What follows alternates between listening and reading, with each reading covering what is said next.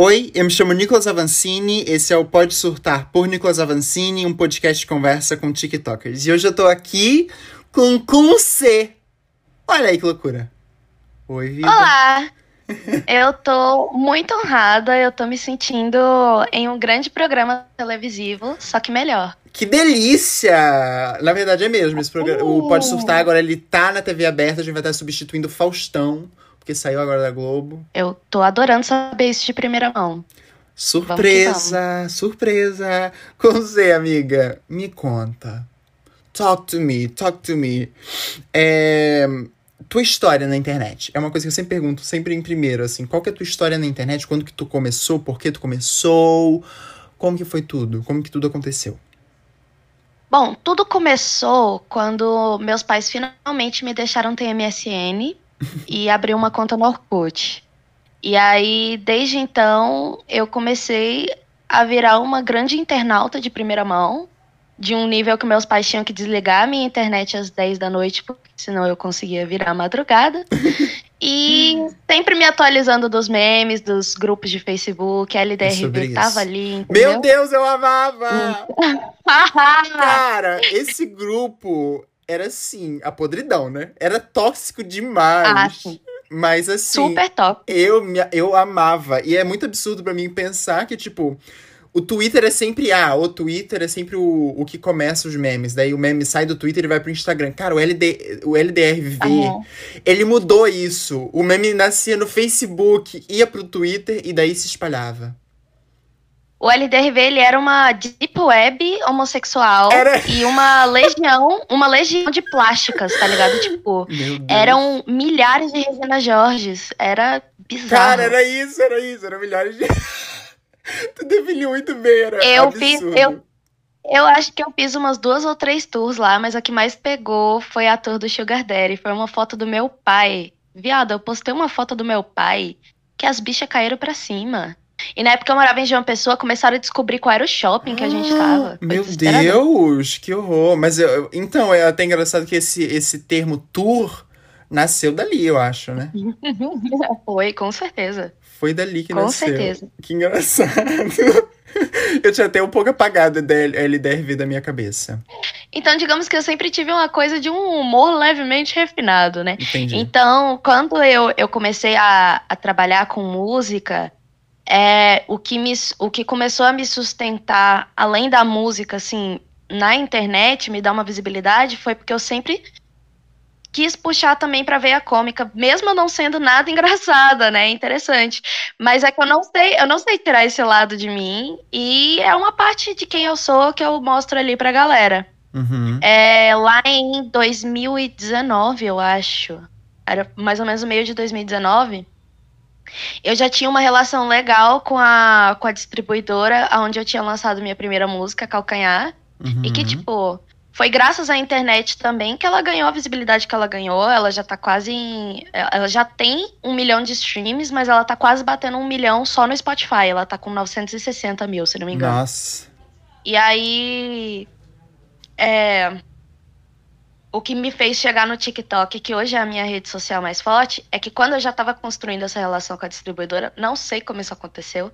Uhum. Não sei como a equipe do TikTok foi saber do meu trabalho, mas eu recebi um e-mail na época é, pedindo para eu entrar na, na rede social e colocar minha música no catálogo. Hoje, quando você vai é, distribuir uma música, logo quando você vai soltar ela para o mundo, você já seleciona o trecho que ela vai para o TikTok. Hum. Mas na época, eles não tinham esse acesso. Eles tinham que procurar o artista e pedir para a música entrar no catálogo deles, sabe? Não tinha essa, esse contato direto.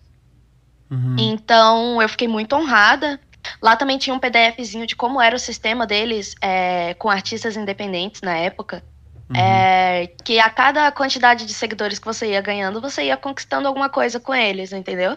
Uhum. E foi por isso que a minha primeira, a, a minha verificação aconteceu primeiro lá é, no TikTok, porque quando se atingia 50 mil seguidores, sendo artista independente desse, desse projeto deles, é, conseguia essa verificação. Uhum. E... Eu, te eu te conheci, acho que com 50 mil seguidores, amiga.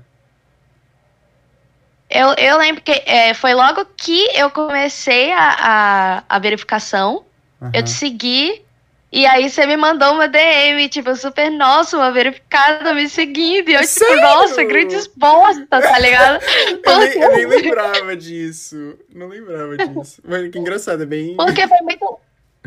É muito louco isso de, tipo, é, quando você atinge uma verificação, é, o tratamento das pessoas é diferente. Aham, imagina. E não que, isso seja, não que isso seja uma coisa ruim, sabe? Aham. Muito pelo contrário. É, é uma validação de que você é uma, um, um criador de conteúdo muito mais rápida, muito mais fácil. Você não precisa abrir o perfil da pessoa e certificar se ela faz uma criação de conteúdo ou se ela tá só, tipo, se divertindo na internet. É, sabe? total, total, é verdade. É verdade. E aí, é, essa verificação me fez atingir muitos lugares interessantes também. Então, teve isso, teve a música, teve, teve Calcanhar, que eu não, não sei dizer como que ela ganhou essa visibilidade que ela ganhou. Em algum momento da minha vida eu soube explicar, mas hoje em dia já não faz mais sentido nenhum pra mim. Porque, tipo, sei lá, 10 mil, 100 mil ainda fazia, mas um milhão é algo que eu não, não sei, não sei dizer como, sabe? De onde veio esse, esse um milhão? Porque normalmente quando o artista ele tem muitos streams, ele tem né, um, um alcance muito grande, costuma-se ser porque ele investiu nisso, né? Ele promoveu a música e tudo mais. E Calcanhar foi uma música que eu não quis promover porque era o meu primeiro trabalho produzido. Era eu, fui eu mesma que produzi esse trabalho. Aham. E era um teste, sabe? Uhum. eu queria aprender a distribuir música. E aí eu distribuí calcanhar pra ver como era. E aí Amiga, ganhou eu- a força que ganhou. eu acho que rolou pela qualidade, sabe? Porque. Ai, pá. É verdade, é verdade. Eu acho que pela qualidade, real. Porque é uma música muito boa. Eu gosto muito. Eu particularmente gosto muito. E. Pra ser sincera, Ah. eu também gosto. É. Tipo. Normalmente o artista ele faz a música, ele ouve 10, 20, 30, 40 vezes e ele não aguenta mais. Mas é Aham. uma música que eu gosto até hoje. É isso, eu ia te perguntar E- também. Como que é? Como que é, assim, essa, essa questão aí de. Enjoa da música, da tua própria música? Rapaz, eu acho que depende da música. Tem música que você gosta na hora e aí depois você fica, cara, não é isso, sabe? E tem músicas minhas que eu não vou, não vou expor, mas que eu tenho esse sentimento, sabe? De tipo, poxa, sabe? Aham. Não quer expor, tem certeza? não, é melhor não. E, amiga. Mas são músicas que eu ainda quero lançar de novo também. Sério? Em Tu, outra tu plataforma pretende, então? Eu pretendo, eu pretendo. É, eu tenho um projeto que eu ainda quero. Ó, tô, tô soltando aqui spoiler. Que delícia. Mas tem um projeto que eu quero muito tirar do papel, que é a História de Concê, né? Que é contar a história da minha vida e mostrar as músicas que eu fui fazendo no processo. E- Sobre a minha história. Ah, e o que que tem aí nessa, nessa história? Quer contar um pouquinho? Resumão, Ih, assim? rapaz, tem muitos Sinopse, tem muitos sinopse. Só a sinopse. Então, eu nasci em São Paulo, né? Nasci de uma gravidez não planejada. Aham. É, e eu vim da, da polêmica da pílula de farinha. Mãe era uma consumidora de microvilar. Só que ela nunca chegou a, a processar a empresa. porque ela achava que isso ia me transformar numa criança traumatizada. tipo, ai, minha mãe processou a empresa porque eu nasci, sabe? Aham. Aí eles deixaram isso em off. Fui eu que descobri sozinha, Hum, lendo uma Deus. matéria sobre, pílula de farinha. Aí eu fiz as contas, né? Setembro de 99, nove meses. 90, não, não, 97. Nove, nove meses antes de eu nascer. Eu, hum, entendi. Sabe? Aham. E aí, é, meus pais se mudaram muito, né? E isso me tornou uma pessoa muito. é, acho que é cosmopolita. Não sei. Mas, tipo, a gente é Paulo, eu fui criada em Goiás. Eu fui criada no interior de Goiás. É, tenho ali a pegadinha do sertanejo, que eu guardo pra mim. Eu não escolho, eu guardo pra mim, mas eu gosto Entendi. do sertanejozinho. Um Jorge Matheus Raiz, entendeu? Entendi. É, E aí, eu também morei no Espírito Santo, morei em Pernambuco, morei no interior de Pernambuco. Uhum. Voltei para São Paulo para morar na, na, no interior, é, morei em Piracicaba. Me mudei para João Pessoa, eu fiz faculdade em João Pessoa, foi uma época assim bem bem conturbada da minha vida, muita coisa aconteceu em dois anos vivendo em João Pessoa. Uhum. E isso também me formou muito como artista também. Uhum. É... E aí me mudei para Recife. Foi quando foi quando eu me mudei para Recife que eu definitivamente assim consolidei a minha carreira na música. Foi assim que eu falei assim, não, é disso aqui que eu vou viver. É isso aqui que eu sou. Eu sou cantora, eu sou artista. Uhum.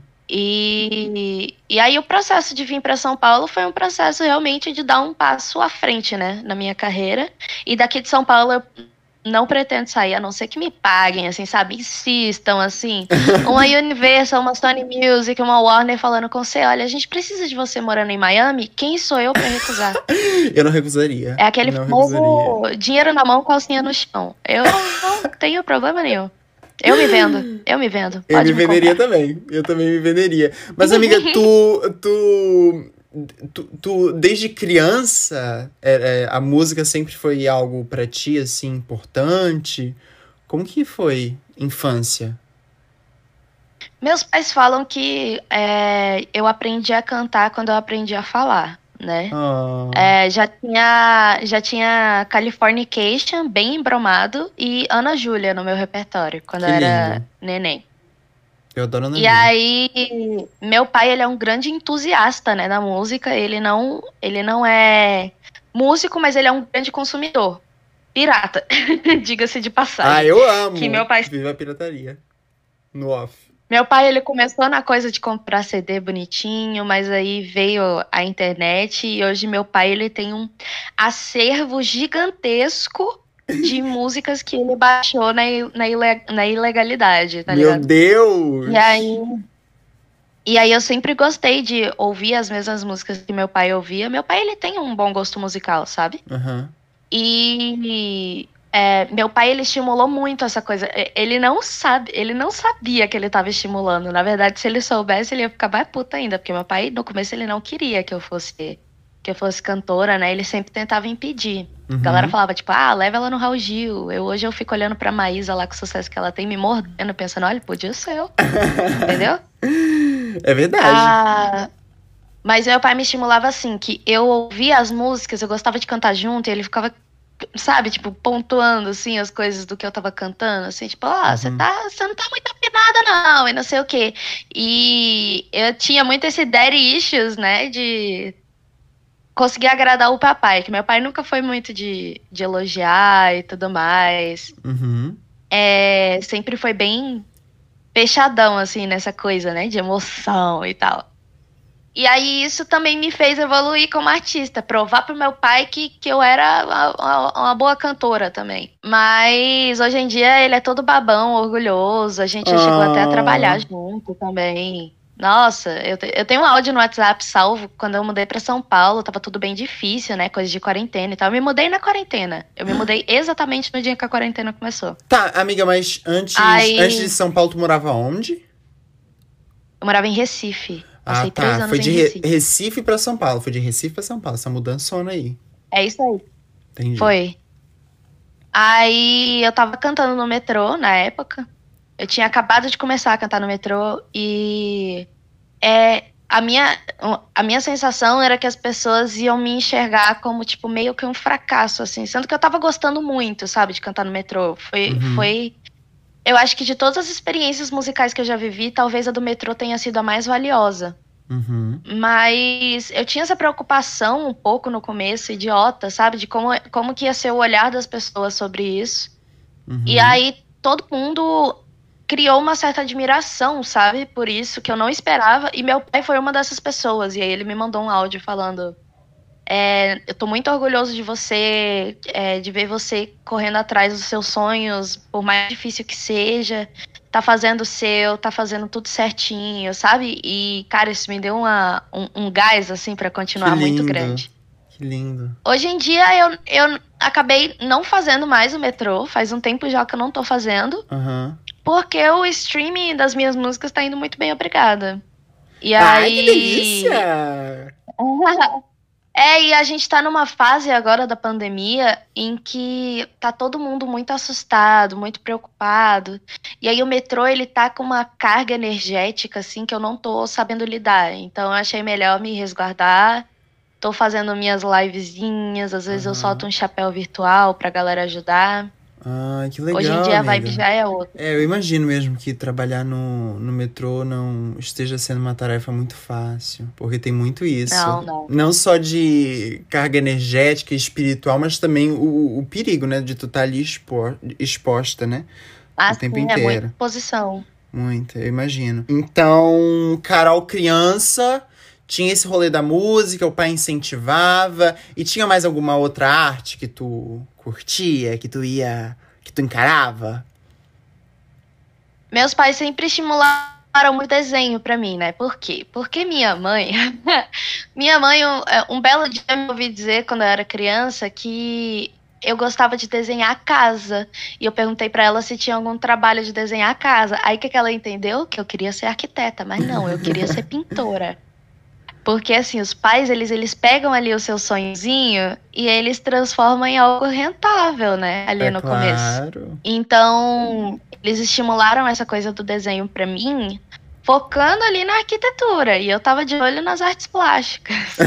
é, quando eu tinha seis anos, eu sofri um acidente, acidente de criança serelepe, sabe? Tava brincando. E veio a brincadeira. Eu tava brincando na, na, na mesa da churrascaria, assim, que tinha do condomínio que, que, que, a gente morava. Tinha uma parte lá que tinha umas churrasqueirinhas, assim, com a mesa de concreto bem alta. Uhum. Subi com duas amiguinhas nessa mesa para brincar de show. Eu era a cantora principal e elas eram minhas bailarinas.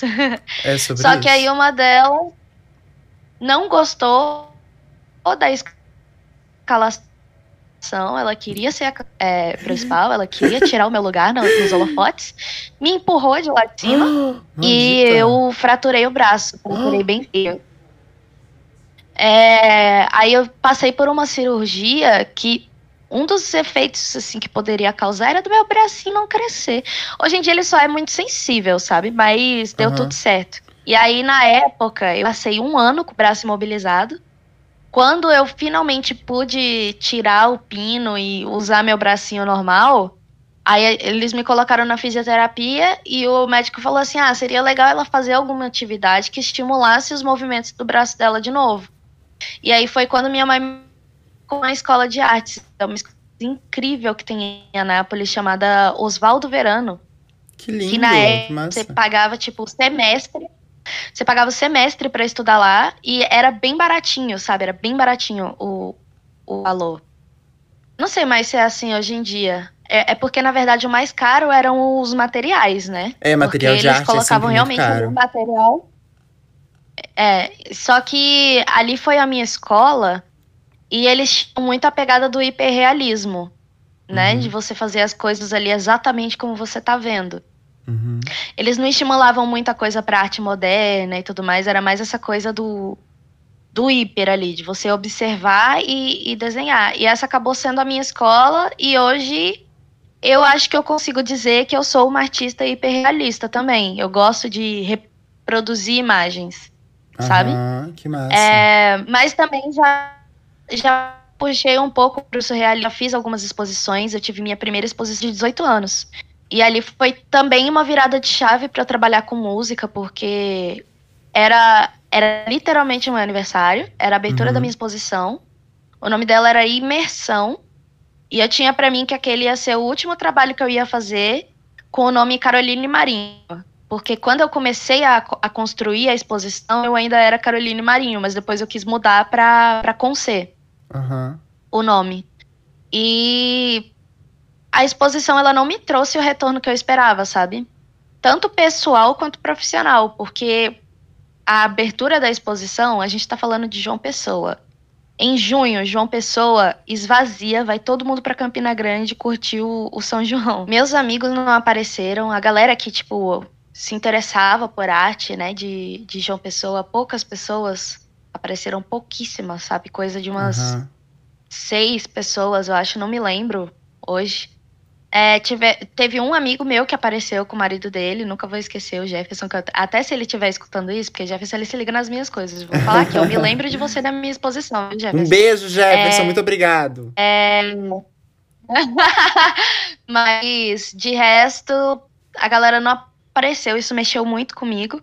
E foi quando eu praticamente parei de pintar, sabe? Hoje em dia é, é raro, assim, sabe? Eu pegar tinta, papel e começar a pintar, fazer quadro, essas coisas. Às vezes eu faço por encomenda, às vezes brota uma pessoa assim querendo encomendar um quadro meu e eu faço. Mas realmente Nossa. deixou de ser a, o meu trabalho principal, que já foi um dia, já foi mais do que a música, por incrível que pareça. Caraca! Mas é, eu, eu me lembro quando a gente estava conversando Uh, quando tava para lançar, eu acho que aquela tua música de Natal, que inclusive é incrível, é, acho que é minha preferida tua, eu amo muito.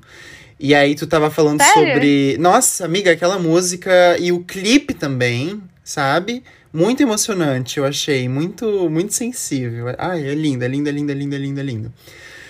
É, tu falou da capa, né? Da, da, da música que tu que havias feito, eu acho. Eu fiquei, gente, com C muito completa, cara. Canta, escreve, produz uhum. toda a música, porque tu que fazes tudo, né? Tipo, dentro da música, tu que faz tudo. Sim, e ainda por cima. Esse ano foi bem diferente. Ah. É, esse ano foi bem diferente. Eu produzi, eu gravei, eu fiz a capa. A única coisa que não fui eu que fiz naquela música foi a mixagem e masterização, porque pós-produção hum. é uma área que já não é comigo. Entendi. Mas é, todo o resto foi eu que fiz. Inclusive Nossa. a capa. Na verdade, todas as minhas capas dos meus trabalhos que são solo, né, que não foi fit e tudo mais, fui eu que produzi. E, e fit também, o único que não fui eu eu que produzi a capa, né? A, a, a arte da capa foi quarentena. Uhum. Mas todos os outros fui eu. Ai, que foda. Fico doidinho com isso. Adoro multi-artistas, sabe? Que fazem de tudo e tu, meu Deus, muito foda tudo isso. E amiga, tu compões. Quais são tuas inspirações? Cara, as minhas inspirações, elas sempre partiram do que eu tô sentindo, sabe? A minha primeira composição eu fiz quando eu tinha 14 anos, primeiro namorado. Eu tava ali naquela coisa do. Termina ou não termina, só que era dia dos namorados, sabe? Uhum. E eu, eu tava fazendo pra ele de presente uma música, chama Romance Agridoce. Eu acho que ainda tem vídeo no YouTube. E aí no refrão eu cantava tipo, ah, mas eu vejo um casal perfeito nesses nossos prós e contras, nossas complicações longas e nossos enormes defeitos. Era um prelúdio da separação, tá Meu ligado? Deus. Tipo, já tava ali prevendo. Uhum. É eu acho que. Eu, eu acho, eu não me lembro direito, mas eu acho que ele deu uma sacada nessa época, de que eu já tava, né, meio que avisando. E aí, tipo, daí pra frente eu só fui fazendo músicas assim, sabe? Que falavam sobre o que eu tava sentindo, sobre alguma epifania que eu tava tendo. Uhum. É, e é por isso que eu falo que a história de conselho é interessante, porque quando você, quando você ouve é, as minhas músicas, você vai acompanhando a minha história. Tem Pretinha, que é a música sobre o meu nascimento. Uhum. É, eu fiz para os meus pais, né? E, e a música ela é cantada na perspectiva do meu pai, como se ele estivesse falando para minha mãe. E aí eu tive várias músicas para várias pessoas que eu tava tipo super iludida, emocionada e fiz música achando que era recíproco e não era. Oh, meu Deus. E que pelo menos rendeu a música, sabe? Já fiz música com raiva, com raiva de uma pessoa assim, sabe? Tipo, ranço, ranço, ranço e quer saber, vou cantar isso aqui porque eu estou com raiva de você. Eu tenho as minhas duas músicas principais, que são assim, é Primeiro de Maio. Primeiro de Maio você acha no TikTok, inclusive, eu gravei um uhum. dia desses. E a outra que eu ainda quero muito gravar é Misera. Ela é uma puxada assim mais de rock. Eu fiz pra uma menina que, nossa, nossa, mas essa menina, ela me fez de gato e sapato num nível. Sério? E aí um amigo meu, uh, Aí um amigo meu me mandou mensagem na, na mesma época que ela, ela tinha rejeitado um pedido de namoro meu, pô. E aí, tipo, na semana seguinte ela começou a namorar um cara. Hum, Foi, tipo assim, muito do nada, sabe? Gente. E aí eu tava bem puta na época e meu amigo me mandou mensagem falando assim: Ó, é o seguinte, tô puto, minha namorada terminou comigo. E aí eu fiz esse, esse acorde aqui na, na guitarra e eu quero que você faça alguma letra pra ela. Aí me mandou. E no que ele me mandou, eu fiquei tipo, amigo, eu tô puta igual. Eu já tenho a letra pra essa música, sabe? Aí eu escrevi miséria. miséria é um grande palavrão nordestino. Quando você Sim. fala miséria, assim, com a boca cheia de miséria, que você tá muito puto com alguém. É verdade. E aí a música era sobre, era sobre ela, sabe? E é muito bom, assim, você extravasa, né, as coisas que você sente. Total. É, eu ando, eu ando numa vibe hoje nas minhas composições. A galera começou a pegar esse processo no TikTok com o meu diário musical, que eu tava escrevendo uma música por dia, né? Uhum. E as músicas, elas eram sobre o que, que eu tava sentindo. Quando eu comecei o diário musical, eu tava muito deprê, eu tava muito para baixo, eu tava achando que uhum. eu não uhum. ia conseguir. É, eu tava num, num momento, assim, profissional que realmente eu não tinha muita perspectiva de melhora. Entendi. E aí as coisas foram começando a melhorar e eu fui começando a trazer essa coisa da confiança nas minhas músicas. Uhum. E hoje, amigo, eu tô numa vibe. Se, se você ouvir as últimas músicas que eu compus, eu posso te mostrar depois no privado aqui. Ai, Só eu, eu e tu. Eu, eu te mando pra tu ouvir. Eu mando. Mas as últimas músicas que eu andei compondo, elas já são mais nessa pegada de tipo, eu sei o meu valor uhum. e eu sei o quão longe eu quero e eu vou chegar. E uhum. eu, eu ando nessa vibe hoje do meu trabalho, na vibe da confiança, do cheio de si, do vou ganhar os chats, vou ganhar meu Grammy, vocês ainda vão me ver na TV, sabe? Esse uhum. tipo de uhum. coisa. Essa tá sendo a minha vibe agora. Isso é muito Mas foda. sempre tem, né, esse gatilho da composição.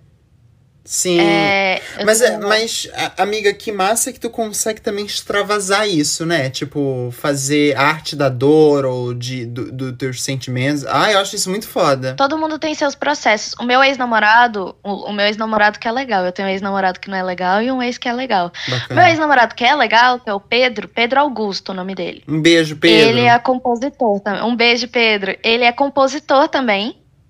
E ele é um puta compositor, ele tem músicas incríveis. Só que não é do costume dele escrever sobre o que ele sente. Ele gosta uhum. de ouvir histórias, aprender histórias sobre coisas, sobre pessoas e colocar isso nas canções dele. E eu sempre admirei muito isso que ele faz, porque isso já é algo que eu não sei se eu consigo fazer com a mesma, com a mesma propriedade que ele tem. Que massa! É, porque eu fiz isso que eu acabei ligando, né? Eu coloquei uma história que não era minha, só que eu, eu coloquei o meu sentimento, sabe? Eu coloquei o que, que eu sentiria se eu uhum. estivesse nesse papel.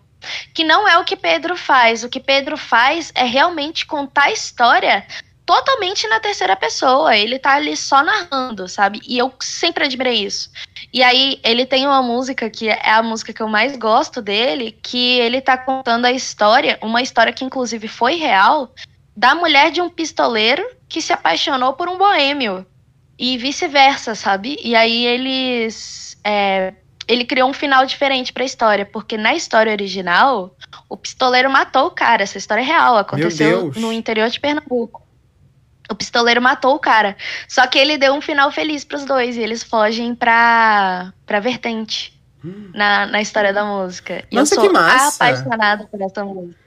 Que Só massa. que ele não lança as coisas. Eu queria que ele lançasse para o mundo escutar. Porque ele é um compositor absurdo. Tem música dele tocando no filme. Qual é o filme? É Tatuagem? Não tenho certeza, mas eu acho que é tatuagem. Tatuagem é um filme é... nacional. Sim, e... eu sei, eu já vi, eu amo. É... Então você vai saber me dizer se é esse mesmo. Eu sei que tem uma cena na praia que é um cara tocando violão e tá todo mundo meio louco, assim, meio. Aham. Uhum. É, acho que é essa mesmo. É. Aí, tem, aí tem uma música de Pedro tocando nessa. Olha que nessa foda. Cena. Nossa, Pedro, por favor, vamos lançar isso aí, cacete. Vamos lançar músicas, Pedro. E ele, ele também canta? É. Ele canta muito, ele é um Ô, grande Pedrão. barítono, tem um vozeirão maravilhoso. Ô, e a gente Pedrão. tem música junto também, que eu ainda quero lançar, que a gente uhum. compôs quando a gente se conheceu. Ai. E é uma música que eu amo, amo, amo. Que lindo. Mas é bem isso, é essa coisa do, do de cada um ter seu processo uhum. e, e descobrindo ele, sabe? Encontrando ele. É, tem pessoas que não vão saber falar sobre os seus sentimentos nas canções, que não é o lugar que elas vão conseguir colocar isso. Uhum. Mas elas podem ir por outro viés, às vezes, sabe? Ir no Sim. viés de contar uma história ou de trazer sensações, né? Uhum. Fabi Fabi, ele faz muito isso, que ele fala que ele gosta de trazer sensações. Às vezes o que ele tá falando não é pra fazer sentido, é pra te colocar num, num lugar ali que ele quer que, que você esteja, né? De, de sentimento, de sensação. Uhum. E eu acho, eu acho isso super válido também. Existem várias formas de você fazer as pessoas sentirem algo, você se comunicar com as pessoas. É verdade. E todo mundo tem seu jeitinho. Todo mundo tem seu jeitinho. Como minha mãe gosta de dizer, cada pessoa é uma receita. Cada vez é uma receita. Isso é até meio poético, bonito. E com você, qual que é a maior dificuldade de ser um artista no Brasil? O que tu achas? Eu diria que é reconhecimento e valorização. Uhum. E quando eu falo isso, eu não parto só do princípio do mercado musical em si, até porque o mercado ele é moldado ao público e não ao contrário. E eu vejo isso muito a vera, assim, pelo meu público no TikTok.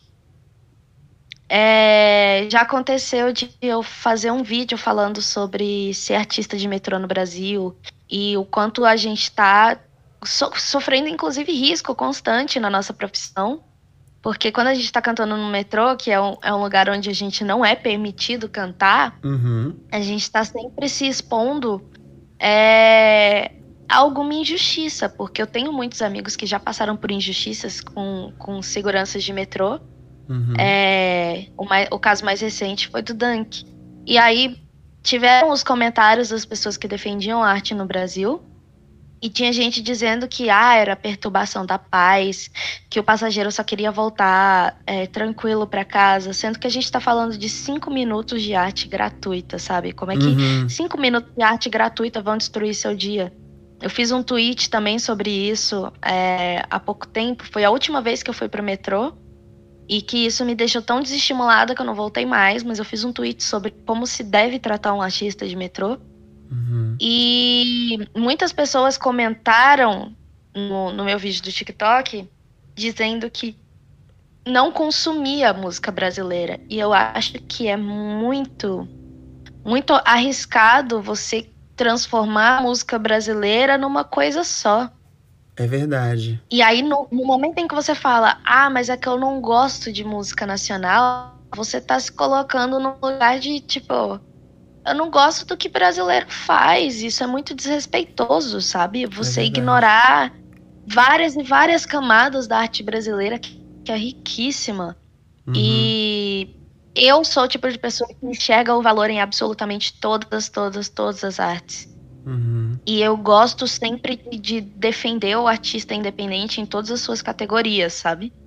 Uhum. E eu não vejo muito o, o brasileiro reforçando isso, sabe? De tipo, cara, você vê Anitta lançar uma música nova, você vai ver milhares de fãs fazendo das tripas coração pra essa música entrar no chart, sabe? Tipo, Aham. da galera, tipo, fazer campanha pra música dela ser ouvida e todo mundo se organizando. Você abre o comentário do, do YouTube no- quando a música acaba de ser lançada, tem os fãs lá falando assim, gente, comenta devagar, que é pra não dar shadow ban e não sei o quê. Aham. É todo, uma, é todo um mutirão pra fazer o sucesso de um artista que já tem sucesso acontecer, Uhum. sabe?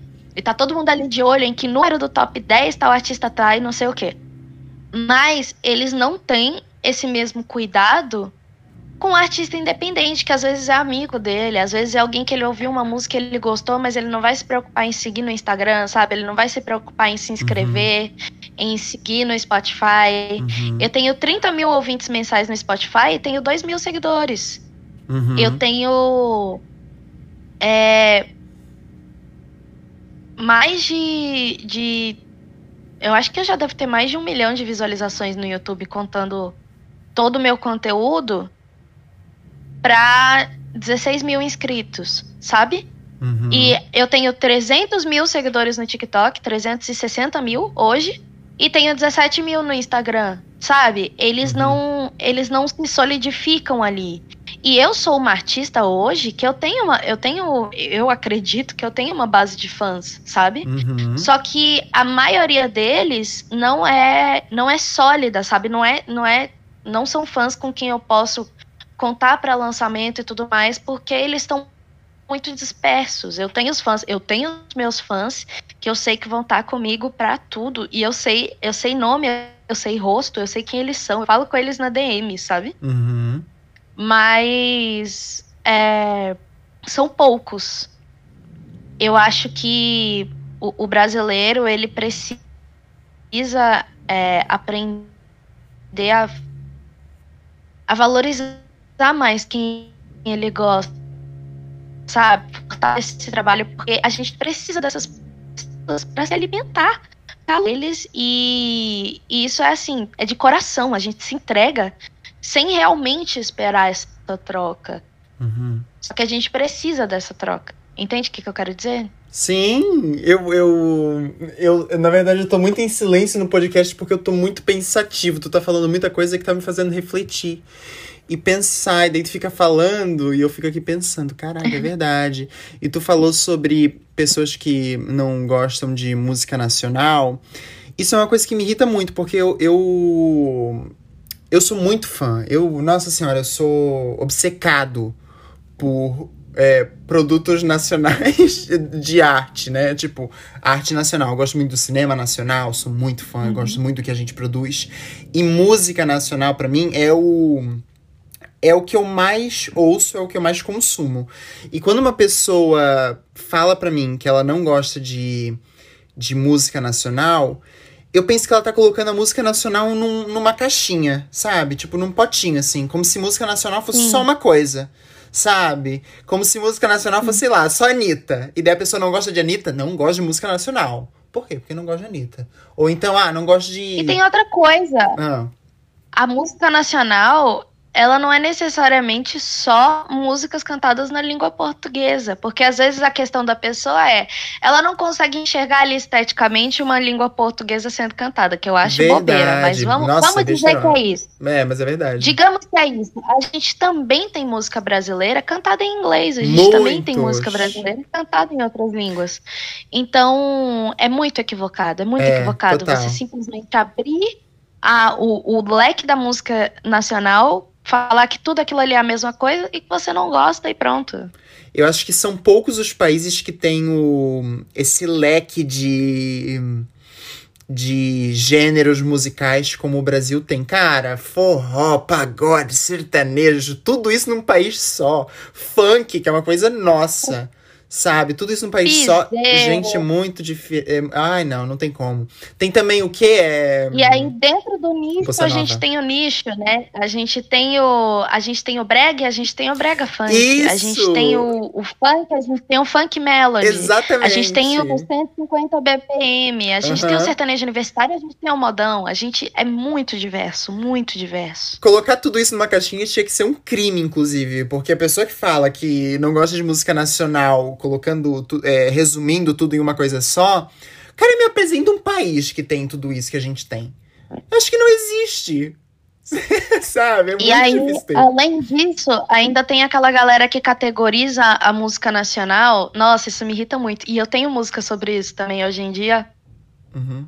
que é, é você categorizar a música como aquela música que é da elite, logo eu gosto, e aquela música que é das massas, logo é ruim.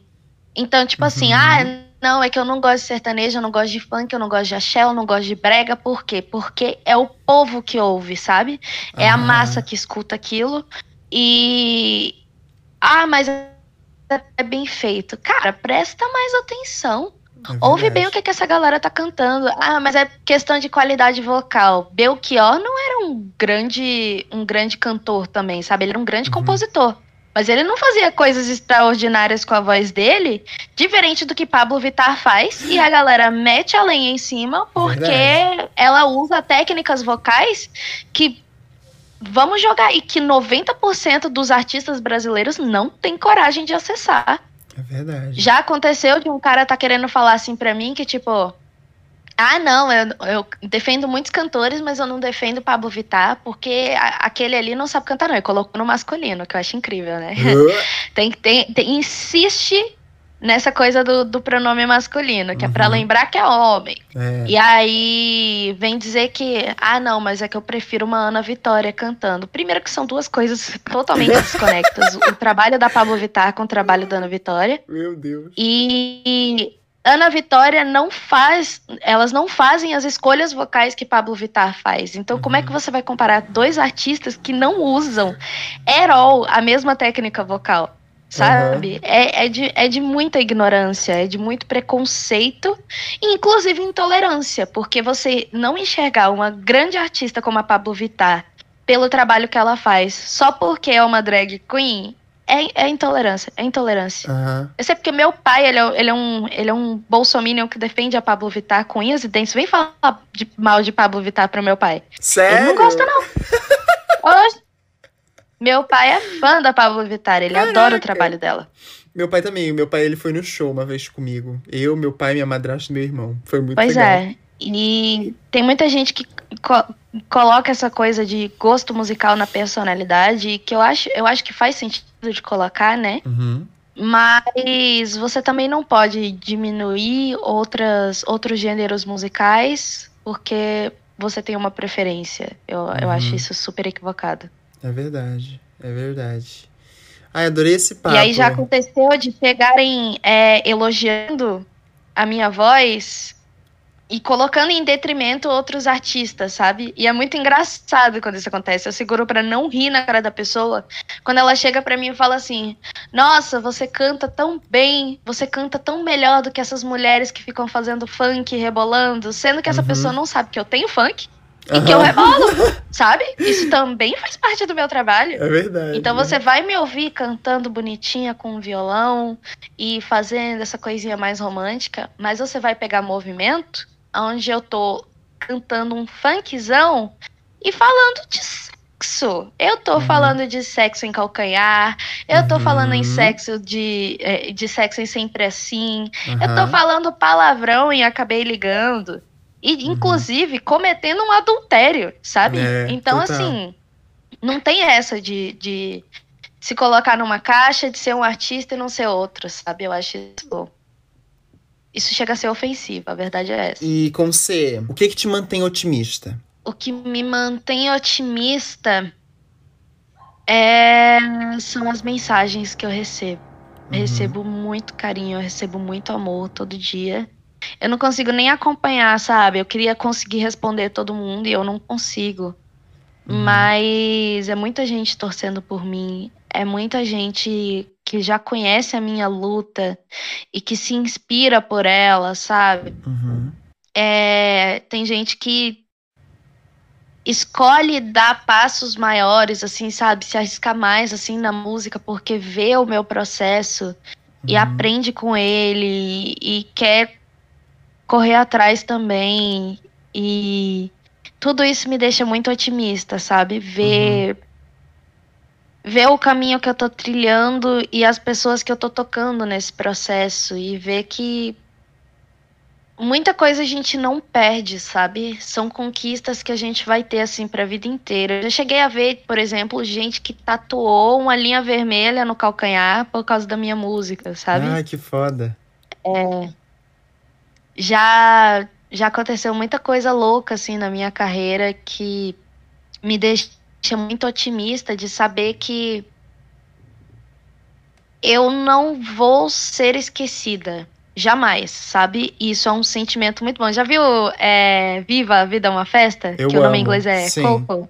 Uhum. Então, a sensação que eu tenho hoje é de que eu vou ser que nem aquele carinha que ele, que ele não, não, não, não morre nunca, sabe? Uhum. Porque o, o mundo lembra dele, assim, sabe? Uhum. E eu sei que tem muita gente que vai, que vai sempre se lembrar de mim. Isso me deixa muito otimista, sabe? Que lindo. De que sempre vai ter. Vai, também tem isso. Você é claramente uma pessoa que não vai ser esquecida. Tu acha?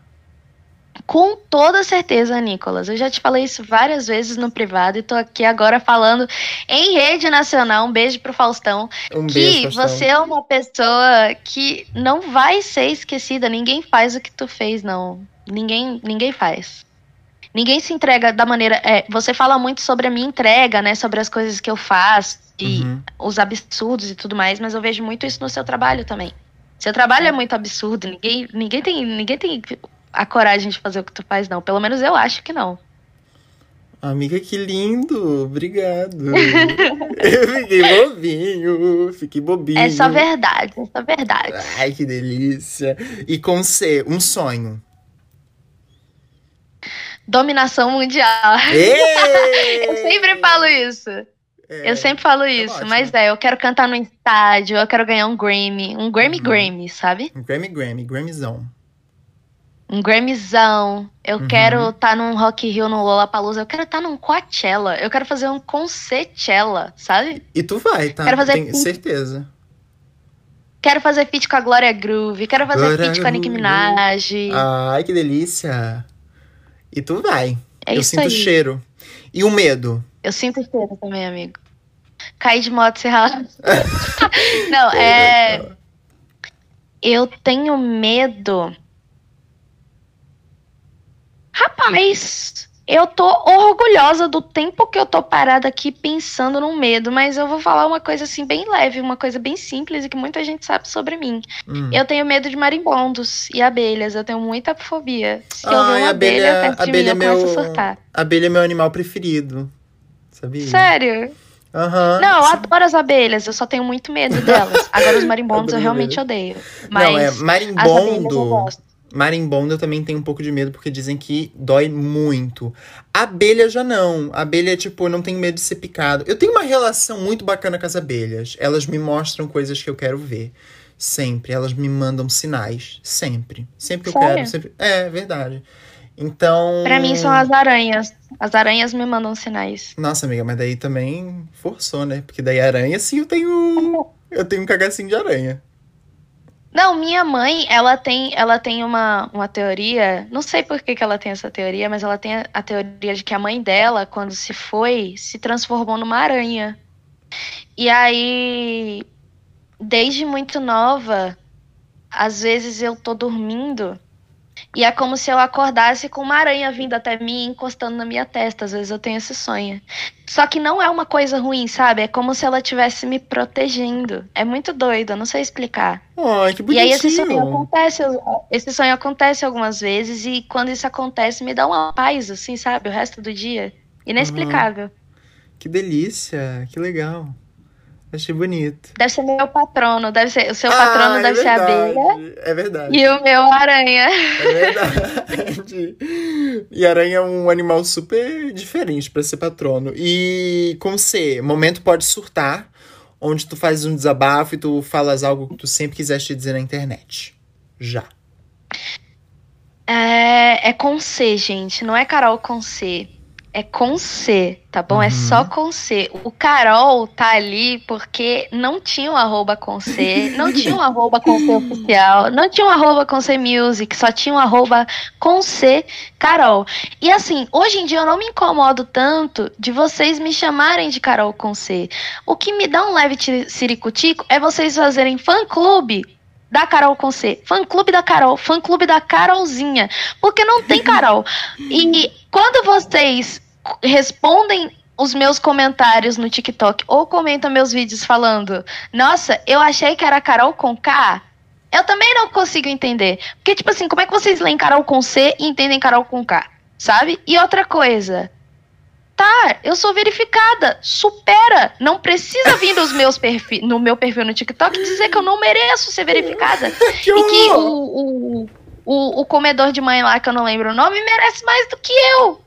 Aceita, eu sou verificada, supera. Não precisa me perguntar como foi que eu comprei a minha verificação, sabe?